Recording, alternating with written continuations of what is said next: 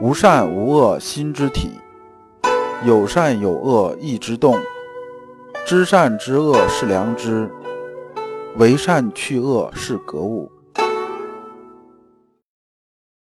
各位同道，大家好，我是老刘刘长志。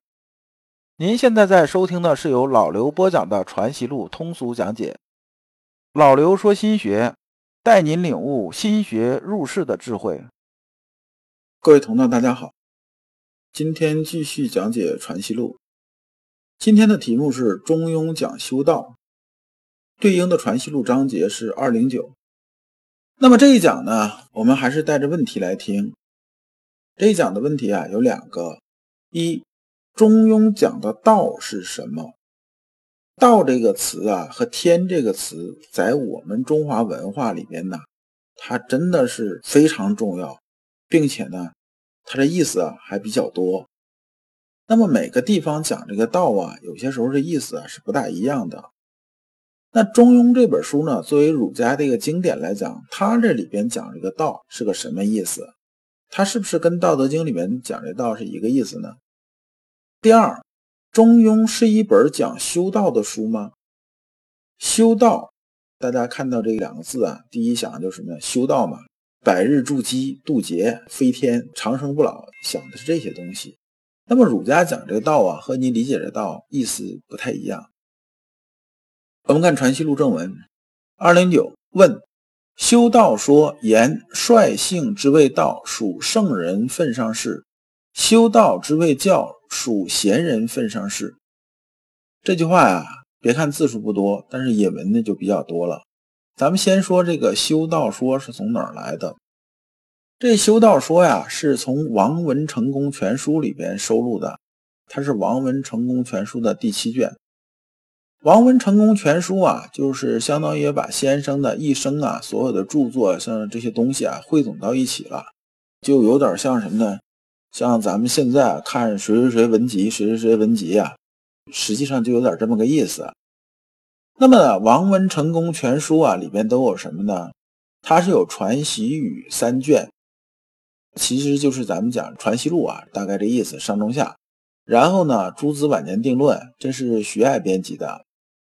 徐爱刚开始收集的比较多，后来全德宏啊又在这上面做了些删改。那么还有《文录》五卷，《文录》五卷呢是什么呢？是先生写的东西，就是杂文类的，汇总起来的。其中有啊，《宋子晚年定论》《修道说》，咱们这句话里面讲的《修道说》就是这本书。那么呢，这是第七卷，还有《大学古本序》等啊，分别涉及经学这方面的东西。另外还有《别录》十卷，外集七卷。外集呢，主要是指诗和杂著写的序啊、记啊、墓志铭之类的。续编呢，还有六卷。这些呢，都是先生去世之后，钱德洪啊搜集整理的。那么这背景交代完了，这个率性之谓道，修道之谓教，这从哪儿来的呢？是《礼记》里边的。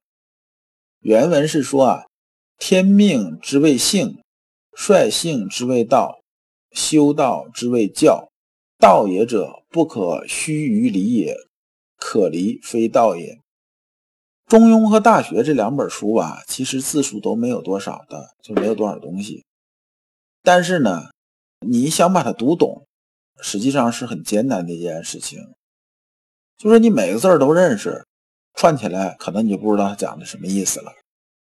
这样有很多人呢，刚开始啊修儒学的时候啊，私下里跟老刘交流嘛，说你看我修儒学，人家说啊，大学、中庸啊是核心的。或者大学呢，是我们儒学的这种目标啊，就相当于最高纲领吧。那么中庸讲的什么呢？讲着我们修习啊，这种框架次第啊，讲这里边的基本的就是理论梗概性的这东西吧，纲领性的这东西吧。那么讲的是这些东西。这两本书呢，据说看懂了吧，整个儒学的脉络基本就明白了。但是呢，我们儒学这些东西啊，它是个交互的。你呀，有些东西只能是反复着看，就说呢，你看看《大学》，你再看看《传习录》吧，看看《论语》啊，然后呢，你回头再想想《大学》里面讲的东西，你理解次第就高一些。然后呢，你把这像《论语》啊、像《传习录》啊什么这些东西啊看完之后，回头你再读《大学》，可能就另一种感觉。它是什么？它是一个螺旋推进的一个事情。那么呢，这句话呢，就是“天命之谓性”啊。这句话里边呢，讲这个天呐，是表示形而上的道，形而上呢是道，形而下是气。道和气有什么区别呢？道啊，就是说你摸不着、看不见，它很抽象的。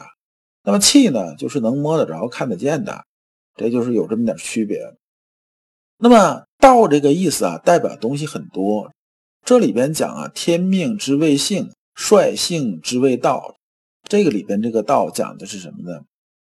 讲的是啊，宇宙之间呢，万事有一个不可知的力量，就是冥冥之手啊，就是大家都看不着这一只手，它在操纵整个世界的运行的秩序，讲的这个。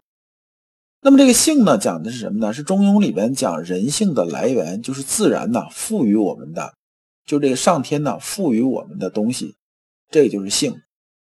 就是在整个大框架里边呢，整个秩序里边，那么作为一个人呢，他一个节点存在，那么人该有什么样一个性？打个比方啊，比如说整个这个世界它就是一台机器，那么机器里边是有零件的，是不是啊？齿轮它也分大小、分形状不一样，这些东西都是有区别的。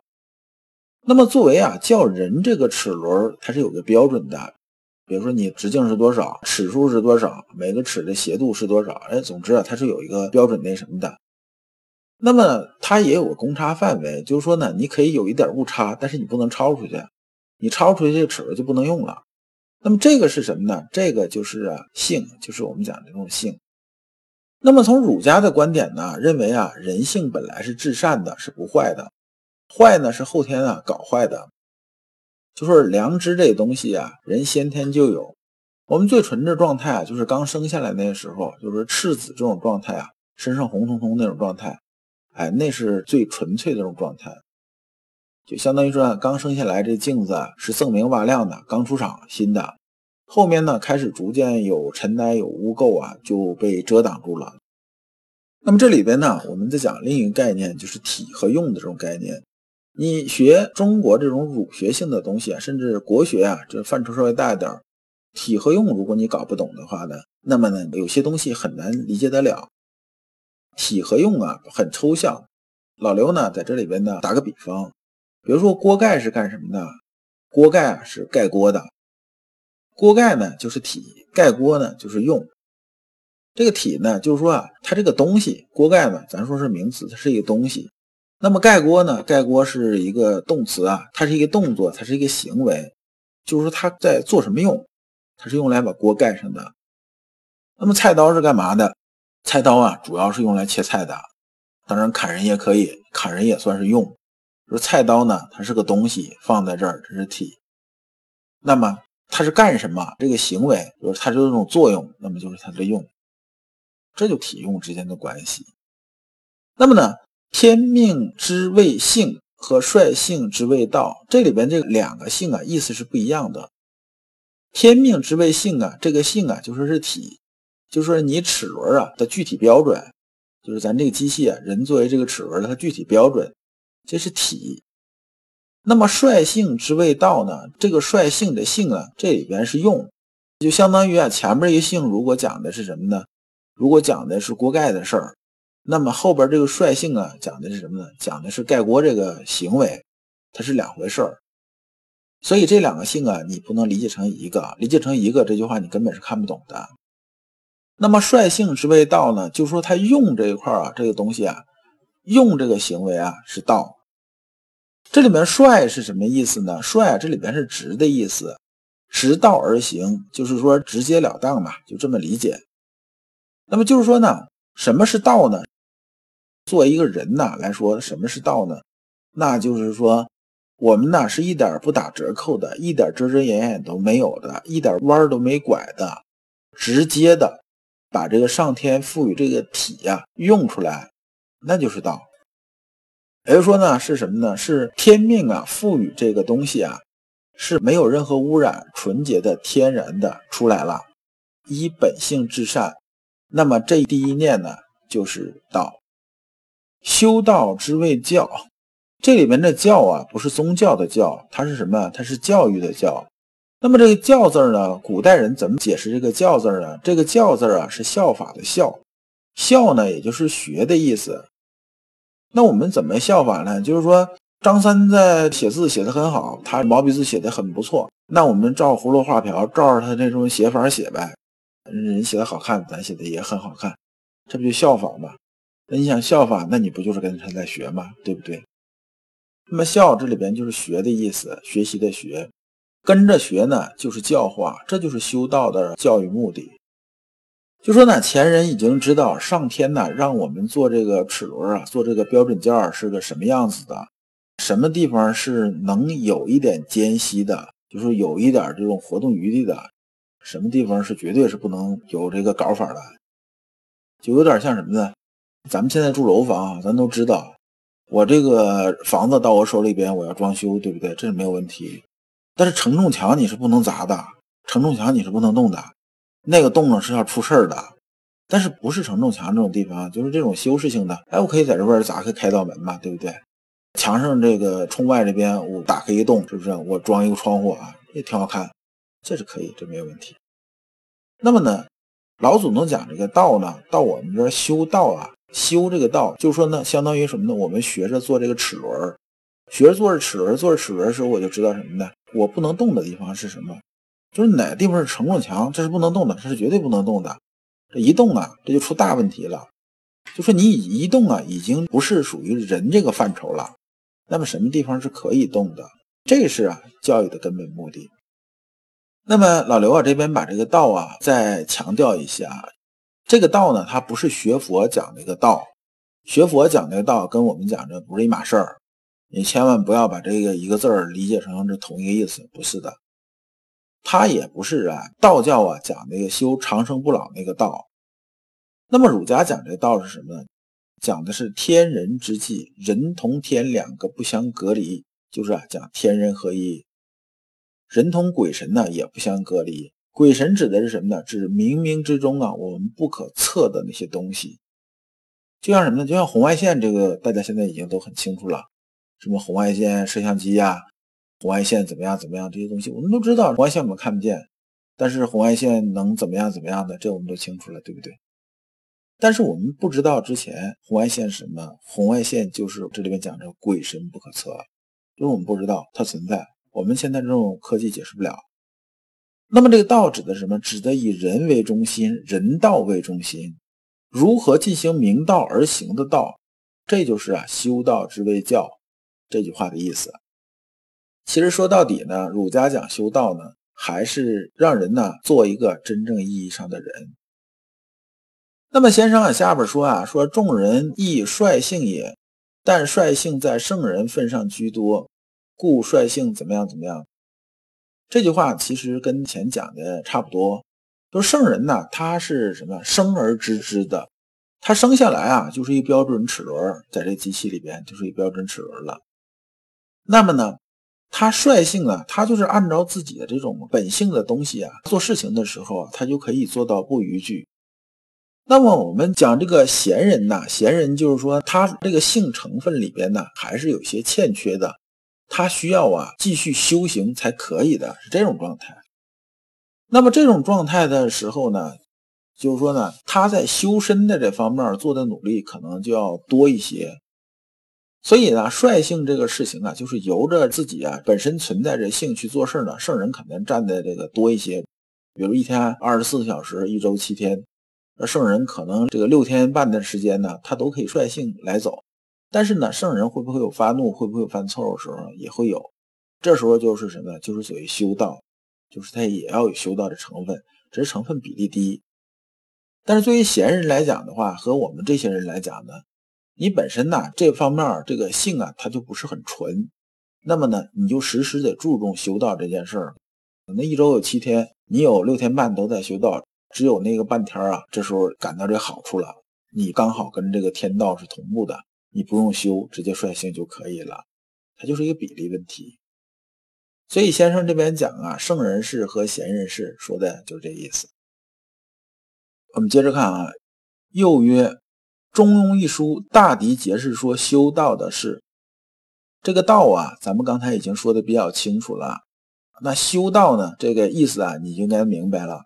那么这时候你啊，你一定要把这弯子转过来。这个修道不是修长生不老，也不是修佛教讲那个修什么果位，不是。修道是说呢，我们要让自己成为一个真正意义上的人，就是一点别的东西啊没有的真正意义上的人，也就是老刘常讲的养一身浩然正气，是这个意思。这是指我们修道。那么先生接着说呀。故后面凡说君子，说颜渊，说子路，皆是能修道的。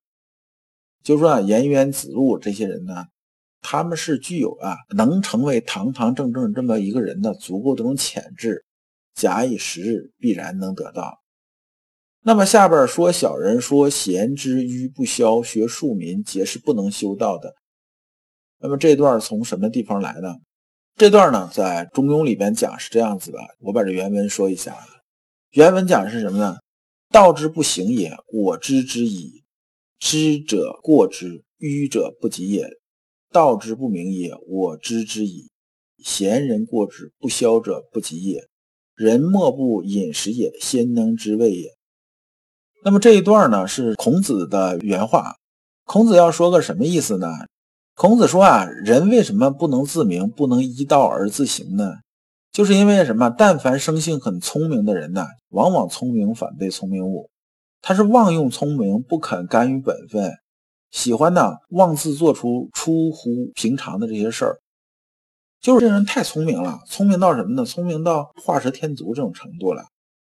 我们看到有些人也是这样，就是说老刘啊，这几十年的阅历也看到过这种人。明明这事儿吧，其实很简单，但有人做起来就会把事情最后搞得很复杂。搞得很复杂，不是因为这人很笨，事儿搞不定，是因为这个人呢太聪明了，聪明到总喜欢把这些事情搞得什么呢？说这个事情我一定要用一种啊符合我聪明这种方式来解决。这怎么说呢？明明呢我们可以一招制敌的，是不是？那我非得要舞出个花来，就说把这武器啊舞出个花，让别人看着什么呢？我既能制敌，而且呢我这个姿势还很优美。把这些东西都带出来，这实际上就是画蛇添足了。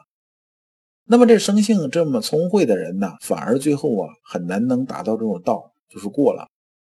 那么呢，这些啊相对来说比较愚笨这些人呢，虽然他很想学道，但是呢，经常是把道啊这东西看得太高太远太玄妙了，就头上安头了。你这样的时候，你永远摸不着道的边儿啊，是因为这人比较愚笨嘛，他就在想，这道怎么可能这么简单呢？是不是？这道肯定要比这个高妙的多，怎么可能这么容易呢？怎么可能这么简易呢？这就是为什么现在世上有很多人在故弄玄虚啊。完之后还有很多人买账，就是这些人呢，他理解不了，他觉得什么呢？玄虚高妙摸不着的东西才是好的，才是真的，才是怎么样的？这就是因为太过于愚笨了。那么呢，这个道啊，不能明白啊，不能明明白白的出来，就是简洁明了的出来呢。原因在于哪儿呢？就是自认为啊自己啊比较牛的这些人呢，就自认为自己是贤人君子这些人呢，他们太过于重视修道这种重要了，平常就一副道貌岸然的样子，反而把这事儿做过头了。做过头了，这些事情呢，他就不符合道了。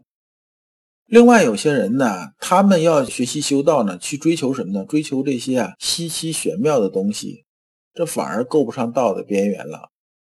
那么这个不消指的是哪类呢？打个比方啊，比如说有人呢去修道的时候啊，他追求的不是道的本身，是啊道带来这种副产品。比如说啊，修丹道的啊，丹道其实是让我们什么呢？就是长生久世的一件事情。就是从修百日筑基、阴神阳神这么一步步往上走的，最后目的也是长生久世。但是很多人上来之后啊，追求的什么？追求是副产品。什么副产品呢？追求是说我修这个过程中能修出这种神通，比如说能穿墙啊，能阴身出体啊，能怎么样怎么样？追求是这个东西。甚至有的追求什么呢？追求啊，在丹道里边这种望境。丹教里面望境就是什么？我们心里边呢有些结出来的时候，就有些问题出来的时候，就会看着望境。比如说啊，你在好色这件事情啊，这里边出了望境了，那你很可能啊进入这个望境就是一个什么状态呢？就说你心仪的这种女人会在里边出现，并且呢，她会做一些你想让她做这种事情。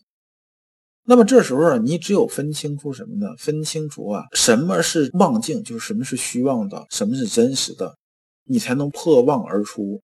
一旦你破妄而出之后呢，那么呢，你的修行啊，自然就进阶，就上来了。但如果你不能破妄啊，就会困在里边，人就动不了了，就是卡到这儿就动不了。这个呢，有一部美剧叫《英雄》，里边也讲了类似于这种心理结界这种概念，意思基本差不多。有兴趣的人呢，可以看一看。而像比如说有些人啊，学习阳明心学，他是在修什么？他是把这个阳明心学当成功学来修。最后呢，你追求的是阳明心学它的副产品，就是它的下脚料啊，就是能那个做一些事情啊，而不是真正的追求核心的良知和致良知。这个呢就偏了。说这些人呢，最后呢看到道了，也摸到道了，但是呢又跑到道的边缘上去了。其实啊，道很平常，就像什么呢？就像每个人呢，渴了会喝水，饿了会吃饭，就这样子的。但是每个人呢，每天喝水吃饭，又有多少人在吃饭的时候真的好好在品味饭的这种滋味呢？基本上是非常非常少的，都是呢浅尝辄止的，就是没有彻底知道啊这个味道的滋味究竟是什么。这里边啊，就是《中庸》里边呢讲的关于啊道和修道方面那种事情。《中庸》啊，在以后的课程中啊，我们会讲到，甚至可能啊比较系统的讲。如果你不知道如何进入心学殿堂，如果你在为人处事时经常左右为难，如果你在入世践行时经常茫然无措，那么你可以加老刘的微信。老刘的微信是。老刘说：“心学的首字母加三个六。”老刘为你答疑解惑，带你趟过晦涩的暗河，到达智慧的彼岸。那么这一讲啊，就讲完了。下一讲我们讲过分矜持的弊端。感谢出军。